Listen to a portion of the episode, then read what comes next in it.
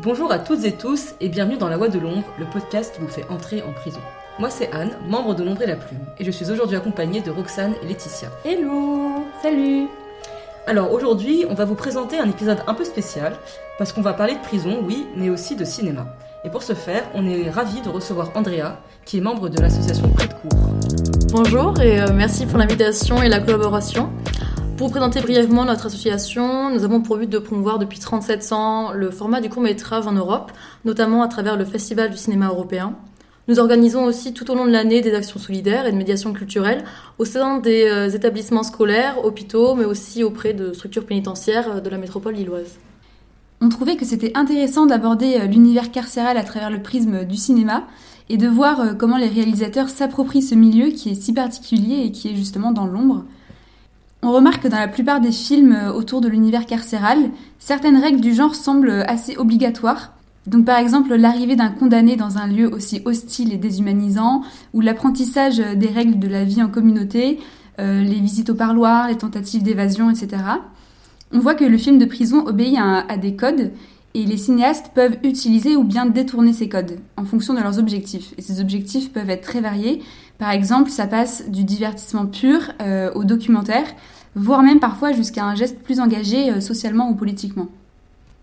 C'est vrai que euh, ce qui nous vient directement à l'esprit quand on parle de prison dans les films ou dans les séries, c'est des noms comme Orange is the New Black ou encore Prison Break. Ce sont des représentations assez mainstream qui misent sur une approche très sensationnelle et qui se rapprochent d'un genre bien particulier, donc le film ou série de prison. C'est un genre qui met en scène l'univers carcéral en reprenant des conventions narratives et esthétiques bien établies et bien précises. Généralement, le spectateur pénètre dans l'enfer carcéral avec un novice qui va découvrir les règles de l'institution en même temps que lui. Donc il doit passer par un certain nombre euh, d'épreuves de force avant de trouver sa place dans cet univers marqué par la violence. Je pense notamment du coup à Orange the New Black euh, qui est sorti en 2013 cette série se détache des codes euh, car elle met en avant les femmes en prison, femmes qui sont souvent absentes dans les films et dans les séries qui traitent de sujets. La femme, généralement, lorsqu'elle est représentée, c'est de façon assez succincte. Ça peut être par exemple au parloir ou je pense même à, pour le film Un prophète où les femmes sont réduites à de, simples fantasmes, donc par exemple des images, des revues ou de films pornographiques qu'on peut retirer de la série Orange is the New Black, c'est qu'elle conserve vraiment les codes du divertissement. Euh, L'intrigue euh, se suit euh, facilement, les personnages y sont très attachants.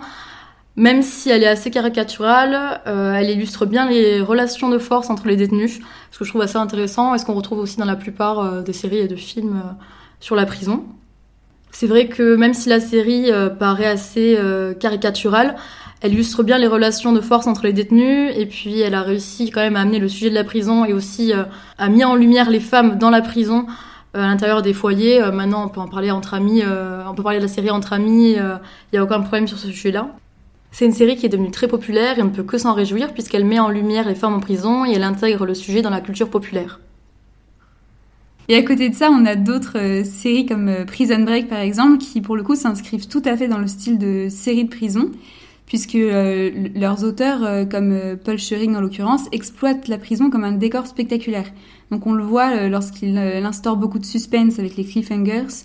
Et c'est d'ailleurs confirmé par l'absence totale de réalisme quant à la trame, par exemple les tentatives d'évasion et puis les relations entre les personnages, puisque les personnages sont extrêmement attachants et on oublie presque leurs crimes.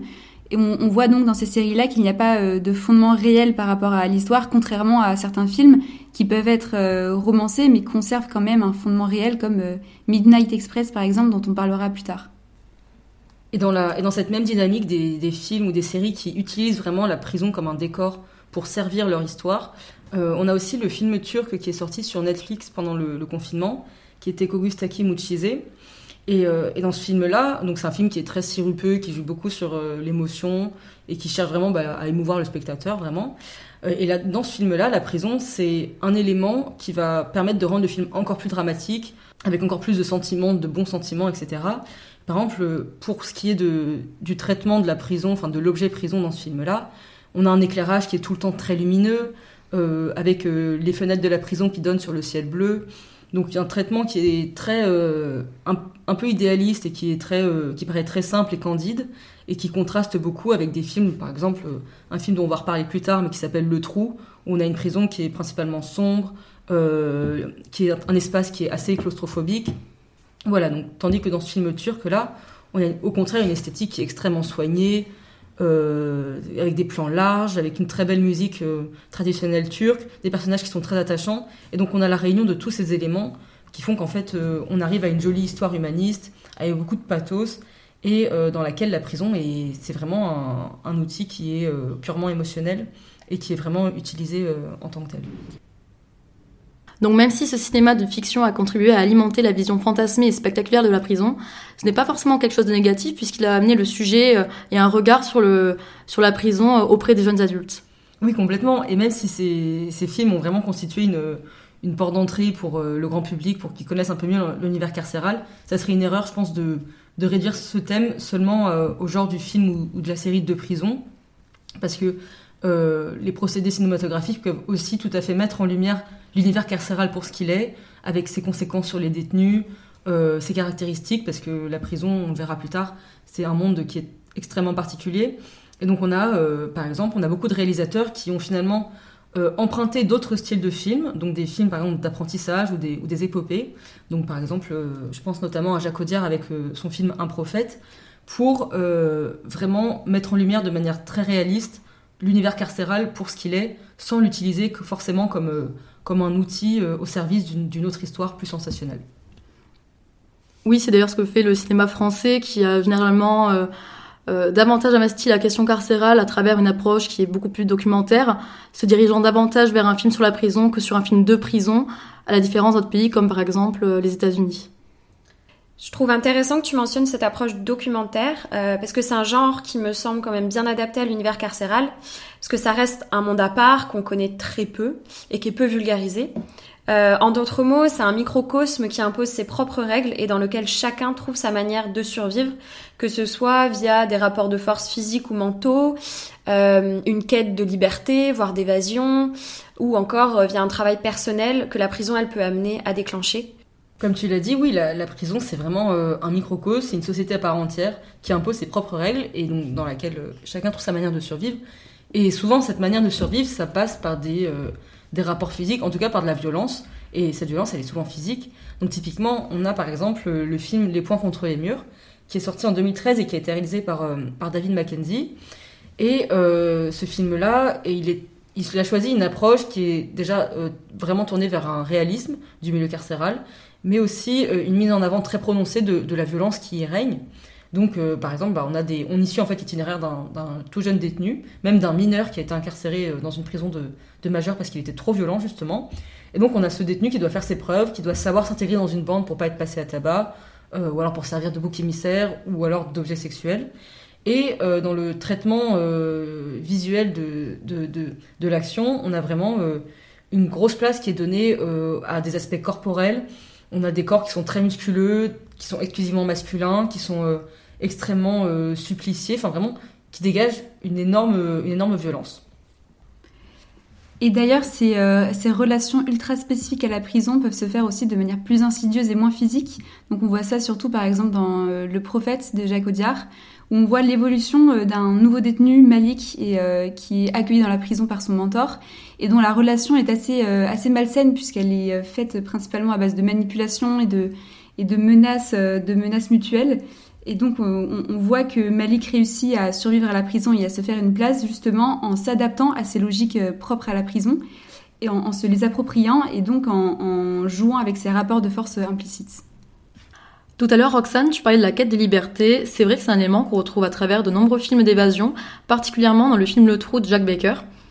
Le réalisateur utilise de nombreux éléments cinématographiques pour mettre en valeur cette liberté qui semble inaccessible, avec des grands plans et des cadrages étroits qui vont accentuer justement euh, l'aspect étouffant de la cellule. Les détenus sont complètement coupés du monde et c'est un sentiment qui est vraiment renforcé par la trame sonore qui est extrêmement minimaliste, puisqu'il s'agit exclusivement de bruits spécifiques à la prison comme des bruits métalliques. C'est vrai que naturellement, tu dis ça, j'entends euh, les portes qui claquent en prison. Enfin, euh, naturellement, c'est vraiment ce bruit qui me vient, qui me vient à l'esprit. Après, cette quête de liberté, et surtout dans ce film-là, je trouve, elle se fait à travers les relations humaines qui se tissent entre les détenus. C'est ce qu'a voulu mettre en avant le réalisateur, et ce qui a généré d'ailleurs de nombreuses critiques, puisque les personnages devenaient trop humains et suscitaient beaucoup trop d'empathie. Alors oui, clairement. Euh, c'est aussi le cas dans le film Shawshank Redemption, ou Les évadés en français, où les relations humaines, elles sont vraiment au cœur de l'univers carcéral et elles permettent aux détenus de survivre. Euh, effectivement, elles constituent pour eux une euh, réelle échappatoire, un moyen de mieux vivre la détention. Euh, une détention qui en plus euh, se fait sur plusieurs décennies, comme mise en scène par les longues ellipses temporelles tout au cours du film ce, ce retour à, à, une forme d'humanité, il peut se faire par euh, un rapport aux autres, c'est ce qu'on ce qu'on vient de décrire, mais il peut aussi se faire par euh, un travail personnel que la, la, prison peut amener à déclencher chez les détenus. Et donc, par exemple, euh, on a le film Nevada de l'ordre de Clermont-Tonnerre, qui est un film en fait qui suit l'itinéraire d'un personnage qui s'appelle Roman, qui est incarcéré pour des faits de, de grande violence, et qui en fait, via un programme de réinsertion avec de, du dressage de chevaux sauvages, va réussir euh, à, commencer un chemin de rédemption, à retourner à une forme de douceur à et à restaurer, des, par exemple, des relations euh, avec sa fille qu'il avait abandonnée euh, en partant en prison. Donc là, on voit vraiment que la prison et ce programme de réinsertion peuvent aussi amener un, travail personnel chez les détenus. D'ailleurs, ce programme original de réinsertion, il existe réellement, ce qui donne un aspect réaliste au film et permet de montrer d'une certaine manière au grand public une réalité un peu cachée. Totalement, et les films autour du milieu carcéral peuvent aussi permettre de sensibiliser le grand public à ces enjeux. Ils permettent de remettre en avant les débats autour de certains sujets, notamment celui de la peine de mort, qui est un sujet euh, malheureusement très actuel. Je vous conseille par ailleurs le film La vie de David Gale euh, d'Anne Parker qui est très intéressant. Ces films vont offrir une piste de réflexion et peuvent grandement contribuer à changer les mentalités et à mettre en place certaines réformes pénitentiaires. C'est d'ailleurs ce qu'a permis le film Je suis un évadé de 1932 qui décrit avec une assez grande violence les conditions de détention dans les bagnes du sud des États-Unis et euh, c'est un film qui a déclenché de, de grandes réformes pénitentiaires dans plusieurs États. Et dans cet objectif de, sensibilisation du grand public, on a un autre film qui est très intéressant, qui est Les points contre les murs, donc dont on a déjà parlé, et en fait, euh, ce qui s'est passé avec ce film, c'est que les, producteurs ont choisi d'orienter la campagne de promotion euh, autour vraiment de cet objectif de sensibilisation, en éditant par exemple un lexique du jargon carcéral pour permettre en fait aux spectateurs de, du film de comprendre les mots qui étaient euh, directement employés dans le film, et donc ainsi de ne pas être perdu et de vraiment euh, s'approprier ce milieu carcéral dans cette optique de sensibilisation du grand public et du coup de parler de sujets liés à, l'univers carcéral euh, qu'on connaît très peu en tant que citoyen lambda. On a euh, Redemption, donc Les Évadés, qu'on a déjà mentionné, qui évoque fortement la réinsertion et l'après-prison. Donc dans euh, ce film, à un certain moment, on suit un personnage qui vient de passer plus de 50 ans de sa vie en prison et qui d'un coup euh, se retrouve dehors. Il est arraché à sa vie, il avait un statut social dans son petit univers au sein de la prison, il était respecté, il avait sa place, c'était c'était vraiment devenu sa vie après plusieurs décennies, ce qui est enfin on n'y pense pas forcément, mais on trouve ça logique une fois, une fois qu'on y réfléchit en fait. Et il se retrouve dehors, il est totalement inadapté à la société. Il a du mal à trouver un emploi, évidemment, il n'a pas de compétences de qualification après plusieurs décennies. Et du coup, ce personnage, c'était vraiment une institution au sein de la prison, et vraiment, on le voit sortir, être totalement en décalage avec la réalité, euh, la réalité de l'extérieur. Et il finit par euh, écrire une lettre à ses amis qui sont restés en prison, en disant euh, verbatim I would like to go home. Donc j'aimerais rentrer chez moi, en parlant du coup de la prison, de Shawshank. Et euh, il finit par mettre euh, fin à ses jours parce qu'il est tellement inadapté, il est tellement pas fait pour être, euh, pour être dehors.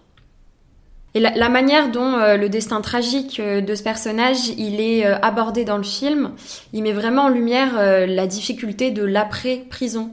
C'est un thème qui est rarement évoqué dans les films qu'on a mentionnés jusque-là et les films en général qui se passent en prison, qui, qui mentionnent l'univers carcéral. Et, et d'une manière, on a une réelle sensibilisation à cet aspect, à la réinsertion, à euh, ce thème qui est encore euh, peu connu du grand public. Il y a des films qui vont encore plus loin que la simple sensibilisation et qui portent un réel message politique. C'est ce qu'on retrouve dans Instinct de mort et l'ennemi public numéro 1 qui vont suivre la vie de Jacques Mérine en prison. Jean-François Richer, le réalisateur, dénonce les conditions de détention et les traitements inhumains, allant de la torture physique à de la torture psychologique. Par exemple, les détenus vont passer des jours entiers avec de la lumière artificielle sans interruption, euh, sans aucune du coup euh, possibilité de s'endormir et au premier signe de fatigue ou d'endormissement, une sirène d'alarme euh, est déclenchée. Nombreux films mettent en scène cette violence, comme Midnight Express, un film américain qui dénonce avec force les conditions de détention des détenus en Turquie, avec de grandes scènes de violence et de torture. Dans le film Midnight Express d'Alan Parker, donc il s'agit d'un film qui est réputé pour être extrêmement violent, que ce soit dans les scènes de torture, de la cruauté des gardiens ou, ou même de l'incompétence des avocats en général. Et bien, c'est un film qui a été bien plus violent que la réalité, puisqu'il est quand même fondé sur la biographie de Billy Hayes. Même la population turque y est représentée comme obscurantiste, et, et, ça a notamment déchaîné des, énormément de critiques à la sortie du film.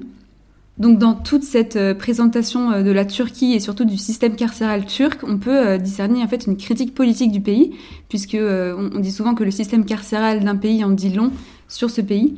Et, et cette critique a d'ailleurs porté ses fruits parce que le film a eu un impact sur l'image turque internationale assez négatif qui a beaucoup altéré les relations américano-turques. On a parlé de nombreux films au cours de cet épisode, et ce qu'on peut retenir, c'est que le cinéma s'approprie l'univers carcéral avec différents objectifs en tête, divertir, sensibiliser, interpeller. Les procédés cinématographiques, que ce soit les plans ou la trame sonore, sont autant d'outils qui permettent de rendre compte de cette réalité, ou au moins d'amener le spectateur à s'y intéresser. Voilà, on espère que cet épisode vous a plu, et merci à Prico pour leur participation. À bientôt pour de nouveaux épisodes, et n'oubliez pas de vous abonner et d'aller consulter les réseaux et le site de l'ombre et la plume. À très bientôt pour un tout nouvel épisode de La Voix de l'ombre.